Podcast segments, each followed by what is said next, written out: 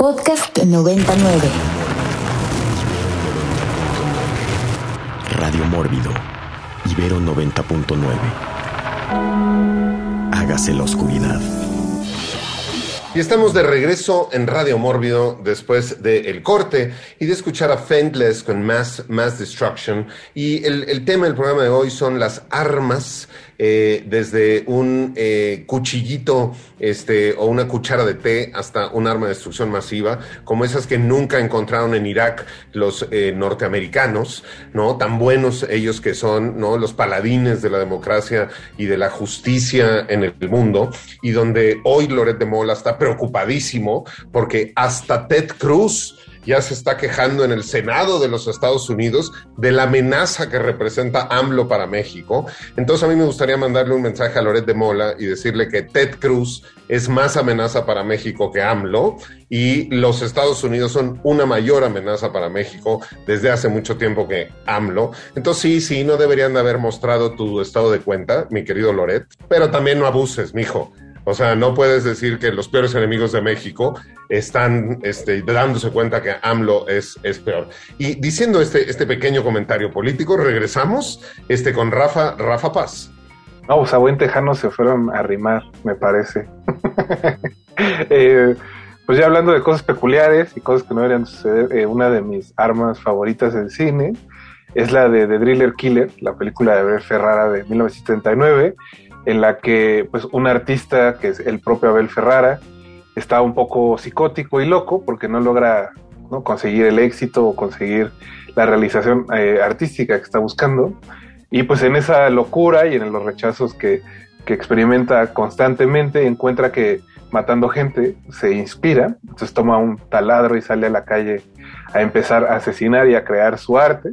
Es un poco también, ¿no? Como lo que sucede en American Psycho, pero creo que, bueno, Abel, ese primer Abel Ferrara es, eh, tiene unas texturas inolvidables, ¿no? Eh, su cine se fue obviamente puliendo y creando un poco más de estética, pero creo que ese primer Abel Ferrara tiene un espíritu punk que nunca ha vuelto a alcanzar su cine y en especial, bueno, de Driller Killer tiene este asunto del taladro que aunque los efectos especiales obviamente a la distancia se ven un poco cutres, pues conserva ese poder, ¿no? Como de, como algo muy crudo y que me parece sigue siendo una de sus mejores películas. Yeah, sin duda alguna. Enrico Wood. O sea, ya que estamos hablando ya de, de, armas favoritas, bueno, aquí es más bien es un conjunto de armas eh, dentro de una serie de películas y claro que estábamos hablando ahí de John Woo, sobre todo eh, su, body of work ahí de Hong Kong, que fue absolutamente revolucionario, junto con Shao Hark, con Johnny To y otros de la generación ahí del Heroic Bloodshed de, los 80s, eh, principios de los 90s. En películas como Better Tomorrow, 1 y 2, Just Heroes,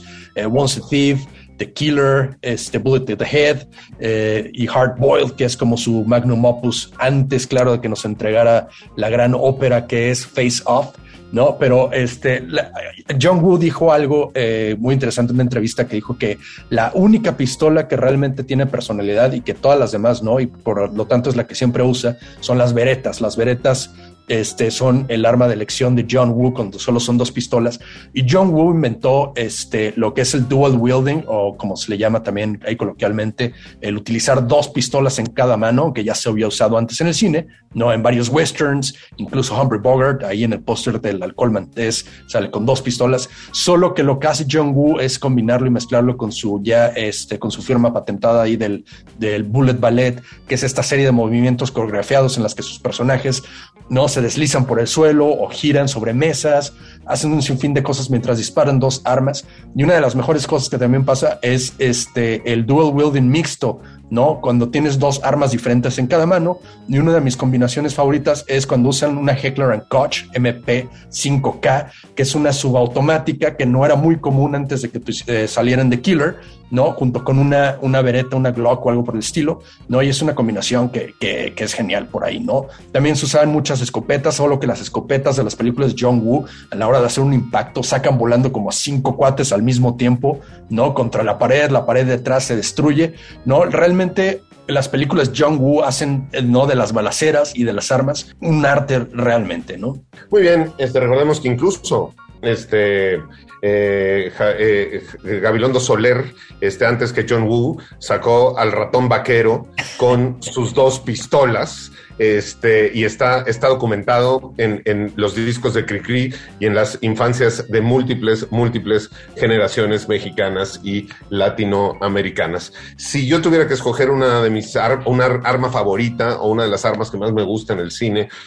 y en la vida real, si Elon Musk en algún momento me mandara una, pues son los lanzallamas, ¿no? A mí desde la película de The Thing, los lanzallamas me parecieron algo, algo increíble y pues empecé con, ¿no? Los sprays de pelo y los insecticidas y un encendedor Bic a generarme mis propios lanzallamas, pero podemos verlos también en Alien, este, cómo se utilizan, o incluso en, este, sin rayarle mucho su cuaderno a Eric en Once Upon a Time eh, in Hollywood, que también utilizan ahí un lanzallamas como arma. Eric Ortiz. Y sin duda de las grandes secuencias, ¿no? En el cine de Tarantino ahí despachando hippies, ¿no? Como debe de ser. Eh, y bueno, completando esta, este bloque, ¿no? De cosas favoritas, más que un arma, es toda una, es, bueno, un dispositivo y al mismo tiempo toda una secuencia en Taxi Driver. No digo una película controversial en su momento por el nivel de violencia, pero digo, la secuencia donde compra las armas este Travis Bickle, ¿no? El personaje de Robert De Niro es bastante divertida, ¿no? Que le lleva un dealer de armas así un montón y es un experto y todo, y le compra todas, ¿no? Ya que le compra todas, le ofrece así, ¿no? Este protector especial y demás. bueno, y, si, ya, o sea, ya me compraste todas las armas, pero también te puedo ofrecer droga, ¿no? Todo tipo de droga. Entonces tiene ahí como ese, ese humor muy negro y al mismo tiempo el dispositivo que se crea este Travis Bickle, ¿no? Que es esencialmente esconderse el arma en el brazo, ponérsela con este dispositivo, escondérsela debajo de una chamarra y que se deslice, ¿no? En el brazo y directo a disparar.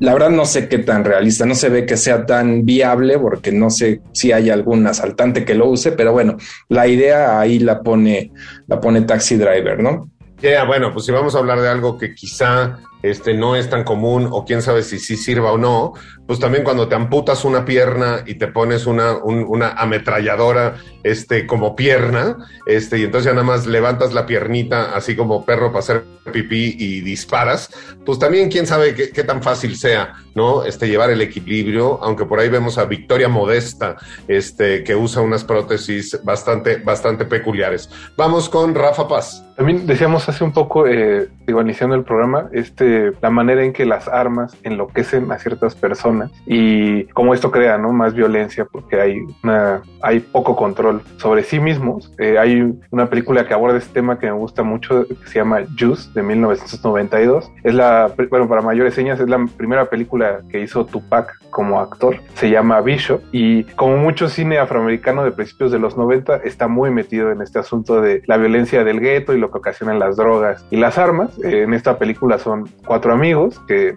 todos quieren ¿no? salir de alguna manera u otra del gueto. Eh, uno de ellos, que es Tupac, decide convencerlos de que la única manera de que pueden sobrevivir y subsistir es no solo defendiéndose, sino tomando acción. ¿no? Entonces deciden asaltar un bar, se descontrola el asunto y pues Bishop, que es Tupac, empieza a enloquecer poco a poco porque el arma que consiguió para asaltar el bar pues se convierte en este vehículo para amedrentar y atemorizar a sus, a sus amigos, ¿no? que se supone que son sus eh, amigos del alma y que había crecido con ellos, hasta que pierde completamente la cabeza los empieza a matar, ¿no? A uno a uno. Y pues es este asunto de llevar la mitología de Tupac y del gangsta rap que también ya mencionaba Erika hace rato a la pantalla y creo que pues Tupac lo hace bastante bien, es un, tiene una cara de loco perfecta en esta película y al final hay un asunto ahí de que los productores decidieron censurar el final original porque el personaje de Tupac se, se suicidaba, ¿no? Para que no la agarre la policía para seguir viviendo bajo sus propias reglas, que era algo que también ya decíamos de Scarface, pero bueno, ellos decían que, que no, que la película no podía acabar así porque era un final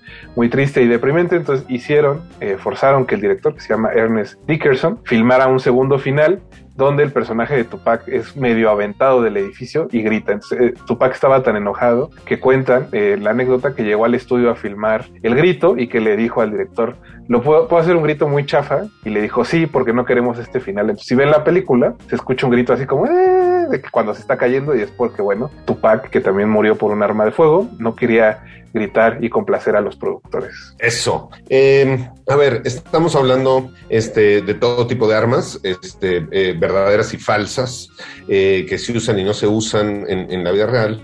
Ya hablamos, desgraciadamente, de un sinfín de armas para este, acabar con los vampiros.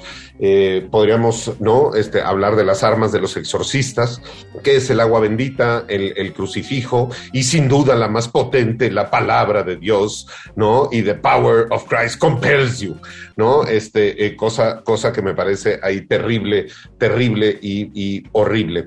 Eh, en el cine mexicano, ¿no? Y en el western podemos ver este, cómo las pistolas este, han jugado un, papel sin, sin, duda protagónico, ¿no? En el western con todos este, este asunto de que, pues, cómo se resuelven las diferencias a balazos. Y generalmente este, llegan al asunto de los duelos, ¿no? Un, un, un, eh, eh, e, escena muy común en las películas de western, pero en el cine mexicano también las podemos ver. A mí, un, uno de los duelos este, más simpáticos en el cine mexicano es en la película del Fistol del Diablo, ¿no? Donde el mismo diablo se encarga de este, organizar el duelo y de ser uno de los padrinos y de cambiar las, las pistolas por una, unas que él elige. Este, y me parece una película que vale mucho la pena ver. Y pues siguiendo la, la tradición que ha impuesto en este programa eh, Rafa Paz, Está disponible en YouTube, entonces pueden ver El Fistol del Diablo en YouTube. Yo hablaría de otra película que me parece muy particular,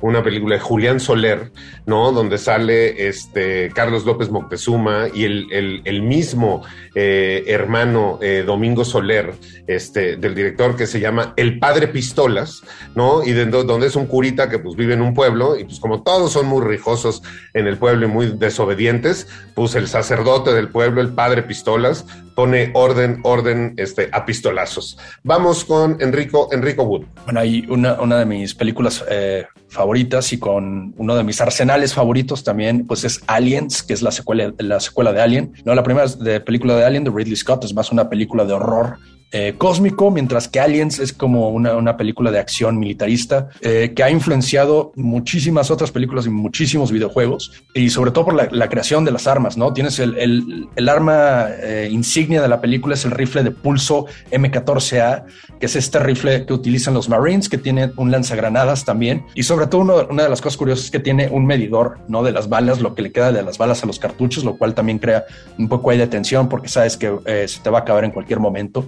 Y también hay unas Sentry Guns, que eh, son estas eh, torretas automáticas que colocan los Marines para que este, detecten a cualquier xenomorfo que vaya a darles cuello, ¿no? Y estas cosas se vacían, ¿no? Porque los xenomorfos llegan en, oleadas y en oleadas. Y obviamente está la escena final cuando Ripley va a rescatar a Newt, que con una cinta de aislar mezcla un lanzallamas eh, de, grado militar junto con este rifle ¿no? Y desciende ahí al, nido de, la reina y empieza a eh, destrozar el nido de la reina y le, la hace encabronar, cosa que al final tiene que utilizar, y este es uno de los mejores eh, setups and payoffs que hay en el cine, es que al principio ves esta grúa que parece un mecha, ¿no? El power loader, que nada más lo utilizan para mover los misiles y cosas por el estilo ahí de, los militares, y al final cuando eh, Ripley eh, le sale la reina ahí en la nave, regresa con el power loader y lo utiliza como un arma para ponerle en la madre y tener ahí un tú por tú con la reina. En este programa no se lastimó a ningún xenomorfo, tampoco, así como con este, los vampiros, y espero que en el siguiente bloque ya Enrico Wood hable de Batman y, y, sus armitas y esas cosas que utiliza contra los humanos y dejemos a los monstruos en paz. Vamos con Eric Ortiz. Pues igual digo, para complementar lo que decía Rafa, ¿no? Ya que había hablado de Tupac y del gangsta rap en general. Hay algunas películas, ¿no? Creo que Spike Lee es uno de los cineastas más autocríticos de su, eh, pues de su raza, ¿no? De su comunidad negra, de que obviamente no es sabemos que tienen un problema grave de en cuestión de, de, crimen. Y hay una película en particular que no se lo es, es una cosa muy extraña que se llama Chirac, no esta combinación de palabras entre Chicago e Irak porque hubo un punto en el que la violencia en Chicago era tan impresionante que había más asesinatos, ¿no? Que en Irak, en la guerra. Entonces, en esta de Chirac es, como una comedia, ¿no? Porque está incluso basada en, una, en un clásico cómico de, de Grecia, incluso, griego. Y la idea en un punto de la película es que todas las mujeres les dicen a sus novios, a sus parejas gangsters, ¿no? Que ya no van a tener sexo con ellos hasta que dejen las armas, ¿no? Entonces se pone ahí interesante, es como sátira, repito, medio eh, extraño el tono. Y por ahí también hay una canción de, de R. Kelly, medio irónico el caso, ¿no? Que se llama tal cual Put the Guns Down, que le manda un mensaje a la comunidad afroamericana que ya le baje a las armas, ¿no? Más allá del racismo y todo, también tienen su, su responsabilidad en el, en el asunto. Y bueno, R. Kelly eventualmente resultó ser, pues ya está en la cárcel, ¿no? Entonces, digo, su canción, muy buen mensaje, pero él en, su vida personal resultó lo contrario. Totalmente, y sucede, y digo, podemos ver las canciones, ¿no? Tanto como de los raperos, como todas esas canciones que no quisimos poner en el programa de Radio Mórbido de hoy, ni siquiera en la sección de usted solo las escucha por Radio Mórbido en nivel 90.9, porque son canciones que glorifican a el narcotráfico y el crimen organizado, y creo que suficiente de eso estamos sufriendo en México, porque ya en México, desde la maravillosa idea de Felipe Calderón de la guerra contra el crimen hasta ahorita, pues llevamos muchos más muertos que en Irak y que en Afganistán y que en todas ese tipo de guerras, porque vivimos en México en una guerra civil constante, gracias a nuestro vecino norteamericano que nos sigue mandando armas y que ya se dio cuenta él y Ted Cruz de lo peligroso que es Andrés Manuel López Obrador. Eh, eh, ya que hablamos del caso de México, tendríamos que hablar pues, de, un, de, un, par de películas, una de 1938 que se llama Por mis pistolas, este, que es con varios de los hermanos Soler, Fernando Soler, Domingo Soler y que está Sara García, dirigida por José Bor, pero hay otra película eh, con exactamente el mismo nombre que se llama Por mis pistolas de 1968, dirección de Miguel M. Delgado con Cantinflas, ¿no? Este que sale ahí Cantinflas cantinfleando y con, con sus pistolas. Eh, vamos con Rafa, Rafa Paz. Pues ya que estamos hablando de cine mexicano, eh, hay una que una película que me parece que una, usa armas bastante peculiares, se llama Muñecos Infernales y la dirigió Benito Alarraqui, que bueno, para mayores señas es abuelo de los Alarraqui, que ahora están haciendo Club de Cuervos y de Nosotros los Nobles. Esta es una película sobre una, un grupo de hombres que roban eh, una tumba, ¿no? una, como un templo vudú, y el sacerdote del templo los, eh, los maldice y usa como arma una serie de muñecos ¿no? que él despierta con un hechizo, que están obviamente interpretados por gente pequeña, ¿no? No son muñecos, se, se, nota a leguas, pero bueno, el asunto es que no solo los muñecos son usados como armas, sino que cada uno de ellos tiene una serie de agujas muy, muy largas y que son las que usan para matar a esta gente que decidió pues meterse a robar ¿no? al templo vudú y eh, creo que es una película bastante divertida y yo me atrevería a decir a, a, menos de que el público diga otra cosa, más divertida que cualquier cosa que sucede en Club de Cuervos. Y hasta ahí mi reporte. Pues como no está el doctor Beltrán, que le parece que este, Nosotros los Nobles es una gran película y, que nos hace notar como los urólogos tienen una apreciación cinematográfica un poco equivocada. Este, a mí me parece que es eh, eh, Benito Alasraqui tiene, tiene un cuerpo de trabajo muy interesante y Muñecos Infernales es una gran, gran película. Eh, estamos en Radio Mórbido por Ibero 90.9 hablando de las armas.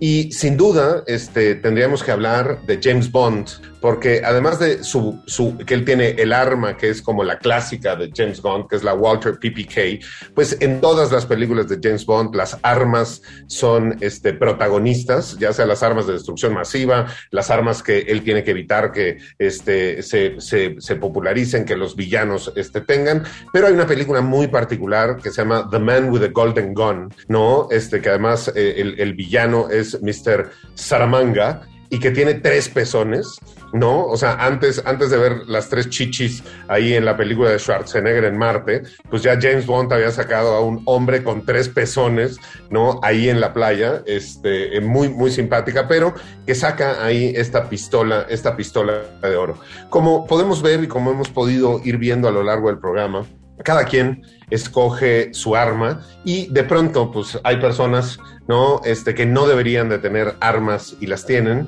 justo como eh, Janie porque Janie's got a gun eh, y vamos a escuchar a continuación a Aerosmith justo con esta canción Janie's got a gun y regresamos con todos ustedes aquí Podcast 99. Y estamos de regreso en Radio Mórbido después de escuchar Jeannie's Got a Gun de Aerosmith, que pues si Jeannie vivía en los Estados Unidos, pues no es difícil que tuviera un arma porque salen hasta en los hasta en los cereales, este o con, ¿no? Este tres corcholatas este de Coca-Cola te la cambian por una pistola semiautomática ahí en el Walgreens o cualquier cosa cosa como esta. Estamos en Radio Mórbido por Ibero 90.9 hablando de las armas.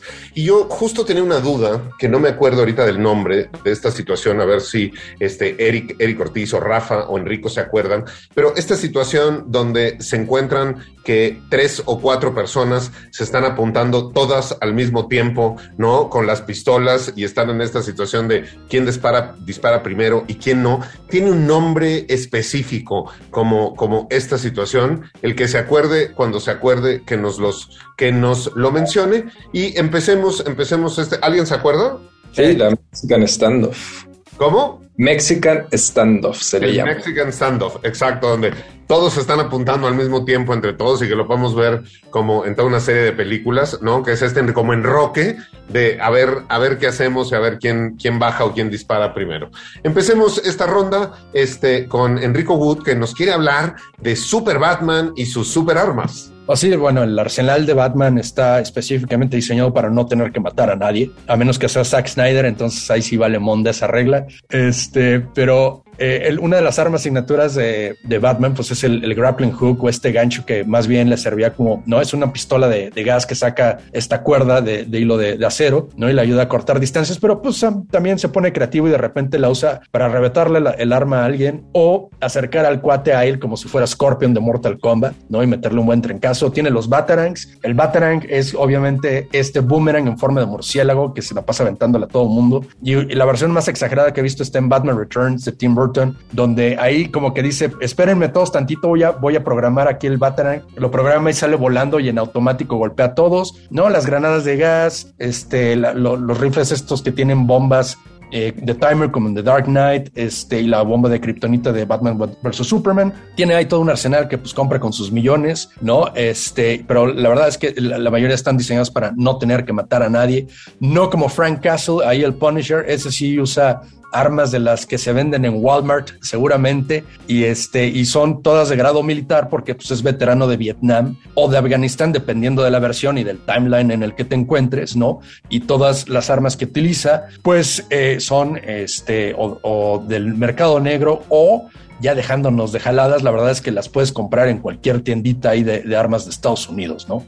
Yeah. Pues eh, justo yo no quisiera dejar de mencionar eh, una película de Robert Rodríguez que se llama El Mariachi, ¿no? Donde pues aquí en su, en su estuche de guitarra trae como todas sus armas y que mucha gente dice, oh, that's, that's Mexico, ¿no? Así como la de Once Upon a Time in Mexico, que pues a ver, es una visión bastante este, colorida y, y pues si eso es México, los Taco Bell son tacos, este, y Gigi Saúl Guerrero es mexicana, eh, y todo, todo está envuelto en, en, la misma tortilla y contiene catsup en vez, en vez de chile. Eh, muy bien, vamos con Eric, Eric Ortiz.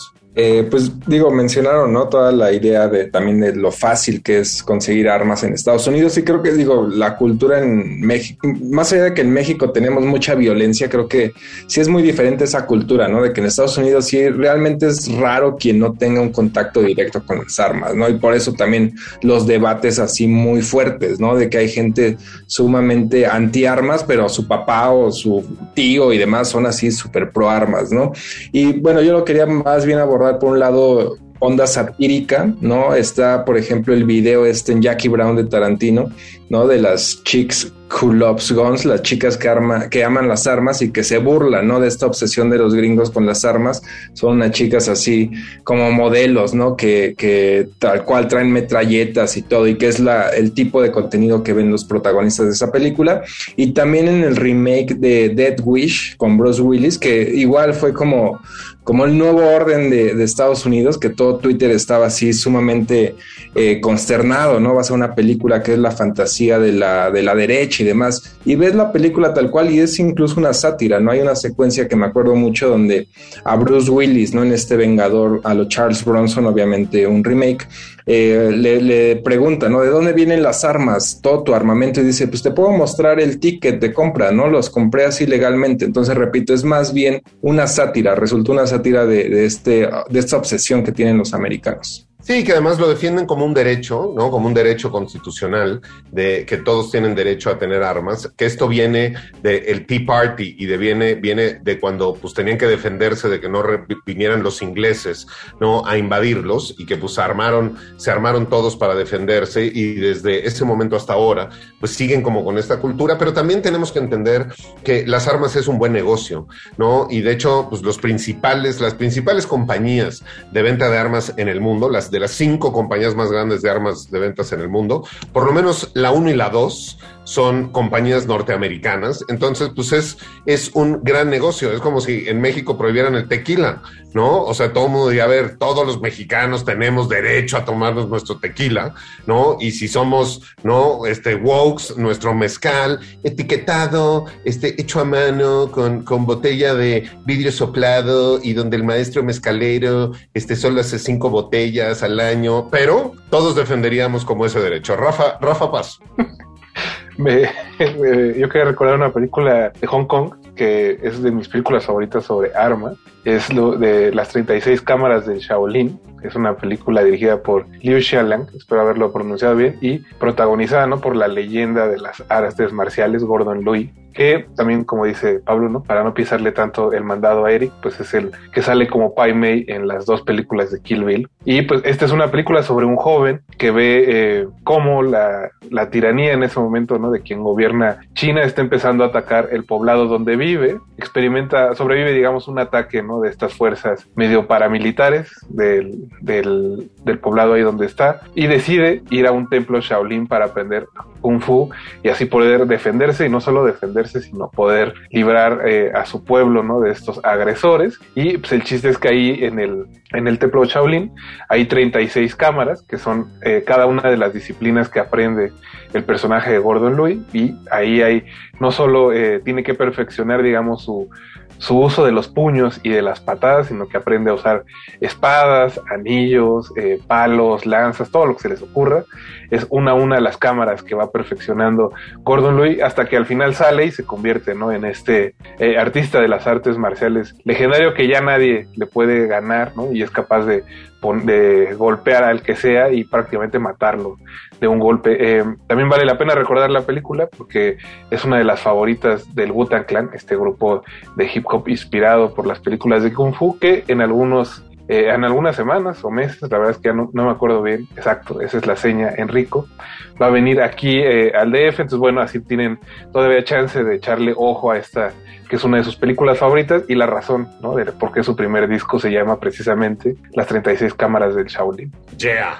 Pues eh, digo, hablábamos hace rato del mariachi, tendríamos que hablar también de la película Desperado, ¿no? Donde también ahí tienen como su, estuche, estuche de guitarras este, lleno de cosas. Y esta cuestión de que el estuche este, eh, ha servido para transportar armas, lo podemos ver en un sinfín de películas, ¿no? Y, y en muchas, de hecho, hasta los ataúdes han servido para, para, transportar armas. Ya hablamos de una película de James Bond, donde en un canal de Venecia, este, un funeral, este, se abre el ataúd y está ahí el asesino y dentro del ataúd tiene todas las armas. Pero también en, en, en eh, Django, ¿no? La ametralladora que está guardada ahí en, en, un ataúd. Y en el caso mexicano, ¿no? Y regresemos al, al, caso mexicano, hay un personaje muy simpático que se llama Pancho Pistolas, ¿no? Y Pancho Pistolas tiene cuatro películas y de esas cuatro películas lo que es muy peculiar analizar es que tres se filmaron el mismo año. Una se llama El Caudillo, ¿no? Y evidentemente el protagonista es Pancho Pistolas, pero ese es de 1957. Pero luego tenemos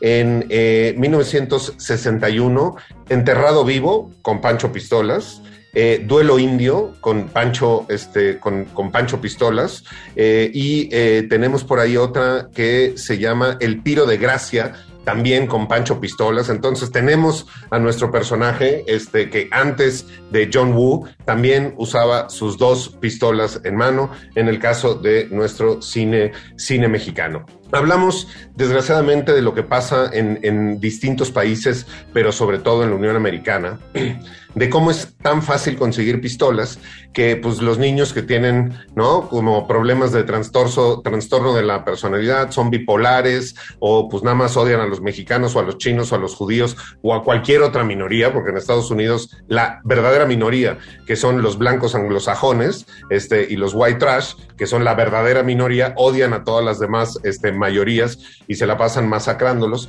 porque es tan fácil tener armas que todos los niños, ¿no? De pronto tienen acceso a esto. Diciendo esto, que, que nos parece una tragedia absoluta, pero autoprovocada, este, vámonos a escuchar a Gorillaz con la canción Kids with Guns, Niños con Armas, y regresamos con todos ustedes aquí a Radio Mórbido. Podcast 99. Eh, niños con pistolas eh, de Gorillaz y lo escuchó usted por Radio Radio Mórbido por Ibero 90.9 en nuestro programa especial donde estamos hablando sobre las armas. Y ya que estamos como en este tema, ¿no? Y en, las películas peculiares, eh, y, en estas sociedades donde, como en la norteamericana, donde las armas son casi una religión, me hizo acordarme de una película que se llama Equilibrium, donde mezclan como a toda una serie, ¿no? Muestran como un, gobierno eh, cuasi religioso, donde además los que mantienen el orden y mantienen la fe, este, tienen que estudiar toda una serie como de, de artes marciales y como o catas, pero al mismo tiempo lo hacen como con pistolas, ¿no? Y entonces vemos este, una película que no es de John Woo, pero que tiene también todas estas coreografías como entre artes marciales muy sofisticadas y muy elegantes y, pistolas. Y me hizo recordar otra película que siempre se me olvida el nombre, donde sale Angelina Jolie y que es el hijo de un asesino, pero él no sabe que su papá es asesino y que también tienen toda una serie de cuestiones que mueven las pistolas y hacen que las balas tengan trayectorias como muy peculiares ¿Cómo se llama, Enrico? Eso es Wanted, del team. Ok, Wanted. Y ya que hablamos de eso, eh, dejo la, la, palabra con Enrico Wood. Esa es la de Timur eh, Bekmambetov, este ruso que ahora se la pasa haciendo como películas de, con, con, cámara, bueno, con otro tipo de tecnologías ahí. Pero esta película del 2008, pues está basada en un cómic de Mark Miller, eh, que era sobre un, un, chavo que se parecía a Eminem, que descubre que su papá es un supervillano. En realidad era un análogo de Deathstroke de DC Comics, y cuando hicieron la, la, adaptación al cine de Wanted, pues like, no eran todavía los tiempos en los que ahora estamos completamente inundados de películas de superhéroes, ¿no? Universal dijo, mm, creo que lo de los supervillanos no va a funcionar. No tenían bola de cristal, ¿verdad? A pesar de que era el año de Iron Man y Batman, eh, The Dark Knight. Y le quitaron todo eso y lo volvieron más como una película sobre una sociedad secreta de asesinos que tenían la habilidad, pues sí, esto de doblar las balas, pero también tenían así como, ¿no? Como que sus pistolas estaban como estilizadas cosa que me recuerda mucho a Romeo y Julieta de Baz Luhrmann, que la filmaron aquí también en México, entre Veracruz y, y la Ciudad de México. Y las pistolas de esa película también habían balaceras que están otra vez inspiradas en John Woo, ahí los dos, los, los Montesquieu y los Capuleto ahí dándose de tiros con dos pistolas en cada mano. Pero lo curioso de esas pistolas es que estaban hermosas porque no tenían como su sagrado corazón de Jesús, sus vírgenes Marías, se llamaban espada, no en lugar de magnum, cosas por el estilo, ¿no? Y estaban como grabadas a mano, eran como realmente artesanales, como pistolas de narco, ¿no? Este, que realmente eso es lo que es estos, estos dos versiones de, de los Montesco y Capuleto eran en esta película, ¿no? Tal cual, tal cual, cualquier semejanza con la realidad es mera coincidencia, pero se ha visto en todas las incautaciones en México a, los narcos cómo pues usan pistolas de oro, ¿no? Con incrustaciones de diamantes y de brillantes y de esmeraldas y que tienen toda esta serie de cuestiones lujosas, bastante, bastante artesanales y de pronto bastante burdas y mal hechas, pero no solo los narcos, este, son, les gustan este tipo, ¿no? como que el bling bling les llama la atención, lo vemos también en, toda la comunidad de, ¿no? este, de, raperos y de gangsters afroamericanos, pero también lo vemos en, el Medio Oriente y también vemos esto que se conoce como el, lujo oriental, que les encantan los neones y les encantan los, los dorados, este, y después forrar sus alas de plástico, así como a mi tía Delfina. No entiendo por qué, pero esa es una cosa que se les da el mal gusto, este, de pronto es generalizado por el mundo. Vamos con Eric, Eric Ortiz. Ya nada más el, último comentario respecto al tema de el debate de las armas en Estados Unidos. Digo, está obviamente Masacre en Columbine, ¿no? Este documental importante, pero al mismo tiempo algo más reciente, esta de Más, que tiene una conexión directa con el terror porque la dirige, es la ópera prima de Frank Kranz, un actor que sale en Cabin in the Woods. Es el stoner, el más así relajiento en Cabin in the Woods. Resulta que ahora como director hizo una película pues bastante importante, ¿no? De que tal cual creo que es me, atrevo a decir que es como la definitiva en torno a este tema del debate de las armas, donde es muy minimalista, se reúnen eh, los padres de familia de una de las víctimas de un asesinato, bueno, de una masacre escolar y los padres del asesino, ¿no? Y tal cual hay un punto en la película donde no se, se, sobreentiende que no van a hablar del debate, es más bien un lado, del debate de las armas es más bien un lado humanista, ¿no? Y de que pues al final del día tanto los padres de la víctima como los padres del asesino pues vivían una tragedia, ¿no? Es una película bastante fuerte y que creo que quedó ahí olvidada en esta temporada de, todos esperaban, ¿no? Que iba a estar nominada a, los premios Óscares, pero igual la compró, no sé ni cómo se llama la compañía y pues no le metió nada de dinero y bye, ¿no? Ok, eh, a ver, también eh, dentro del asunto de los documentales hay, hay efectivamente muchísimos, ¿no? Que han analizado, pues, las armas, el comercio, las víctimas, este, etcétera, etcétera, etcétera, y vale la pena también eh, revisar, revisar ese caso. Yo regresando un poco a la ficción, ahora sí a la ficción absoluta, ¿no? Pensaría en, estas armas como muy específicas, por ejemplo, en District 9, que son armas que tienen además como un rollo de DNA alienígena, porque son específicas para matar como ciertas cosas y ciertas criaturas, pero también eh, me remitiría, por ejemplo, a Dunas, ¿no? Con estas, estas armas que eh, son y funcionan a través también como de, de, cuestiones guturales, ¿no? Y que tienes que saber modular tu garganta y sacar cierto sonido para potenciarlo justo cuando estás bien drogado con la especie este, del planeta. Y son como estas armas peculiares y distintas que creo que es, es algo de lo que no, no hemos hablado a lo largo del programa, por eso creo que es más, podría haber sin duda una segunda parte de este programa. Eh, eh, pienso también en Enrico que nos decía al principio todas estas cuestiones de, el culatazo que te dan las armas y la fuerza que tienes que poner y el ruido que hacen y la pólvora y etcétera y veo la pistola este que trae Hellboy y entonces dices bueno pues una pistola normal hace un escándalo absoluto y te deja no sé cuántas cosas pues la pistola que trae Hellboy pues no no no quiero pensar todo, todo lo que puede pasar alrededor. Vamos con Rafa, Rafa Paz. Pues ya que estamos hablando un poco de niños con armas y de cine mexicano, creo que vale la pena recordar eh, una película de Raúl Araiza que se llama Toña Machete, y, eh, protagonizada por Sonia Infante, la, la, sobrina de Pedro Infante, si no me equivoco, y que eh, tiene una, unas escenas como más memorables. Creo que hoy día saca, saca un poco de, de onda como espectador de que, bueno, Toña es una mujer que nació fuera del matrimonio, entonces usa ahí una treta para volverse una mujer eh, legal, ¿no? O lo que se entiende por una mujer legal, alguien le da su apellido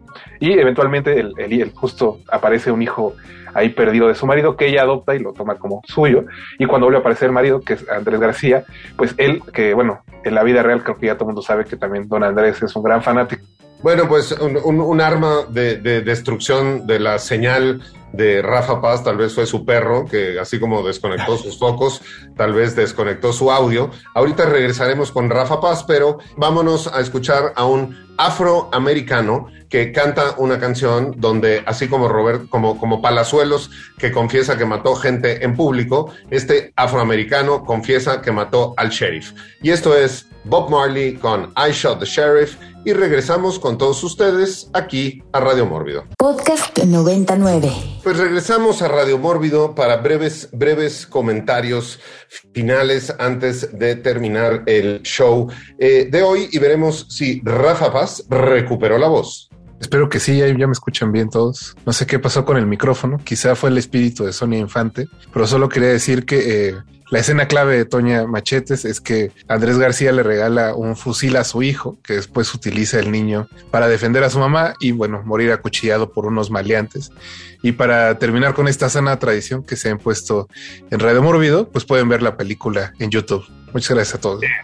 Ya, muy bien. Brevísimos comentarios, Enrico Wood. O sea, ahí ya mi última, de mis pistolas favoritas, que se me quedaron varias armas por ahí de ciencia ficción, pues la Lawgiver de Judge Dredd multifunción, tiene de todo, bala caliente, no este fósforo blanco, no es como una navaja suiza en pistola. Yeah, muy bien. Eric Ortiz. Rápido, otra gran escena de armas en El Padrino, cuando esconden el arma eh, para que la use Michael Corleone en el baño. Y lo curioso es que en el videojuego tú eras eh, este como gángster ahí, este de clase, de clase baja que le ponía el arma. Entonces también estaba bastante interesante. Yeah. Muy bien, pues llegamos, llegamos al final de este programa más de Radio Mórbido, evidentemente con unas infinidad de armas que se nos están quedando afuera. Eh, yo no quisiera irme sin mencionar en Ghostbusters el este, los, los, estos cañones energéticos para atrapar a los fantasmitas en, en, las tostadoras, que me parece un arma terrible y que no debería, no debería de existir.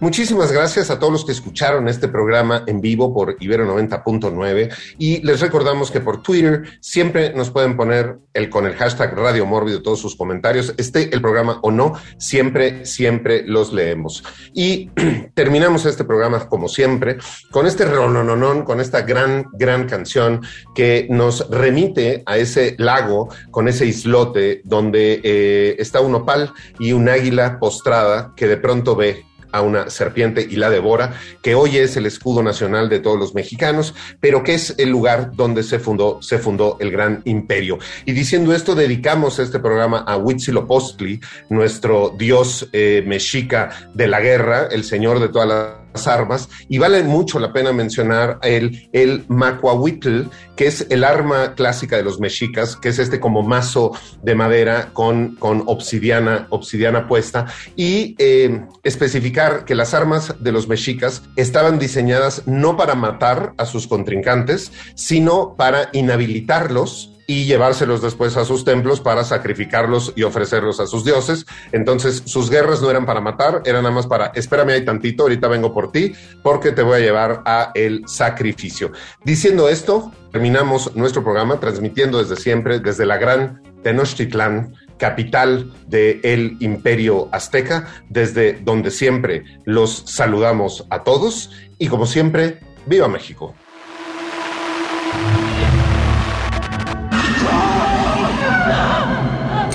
Esto fue Radio Mórbido, Mórbido. En Ibero 90.9. Para más contenidos como este, descarga nuestra aplicación disponible para Android y iOS o visita ibero909.fm.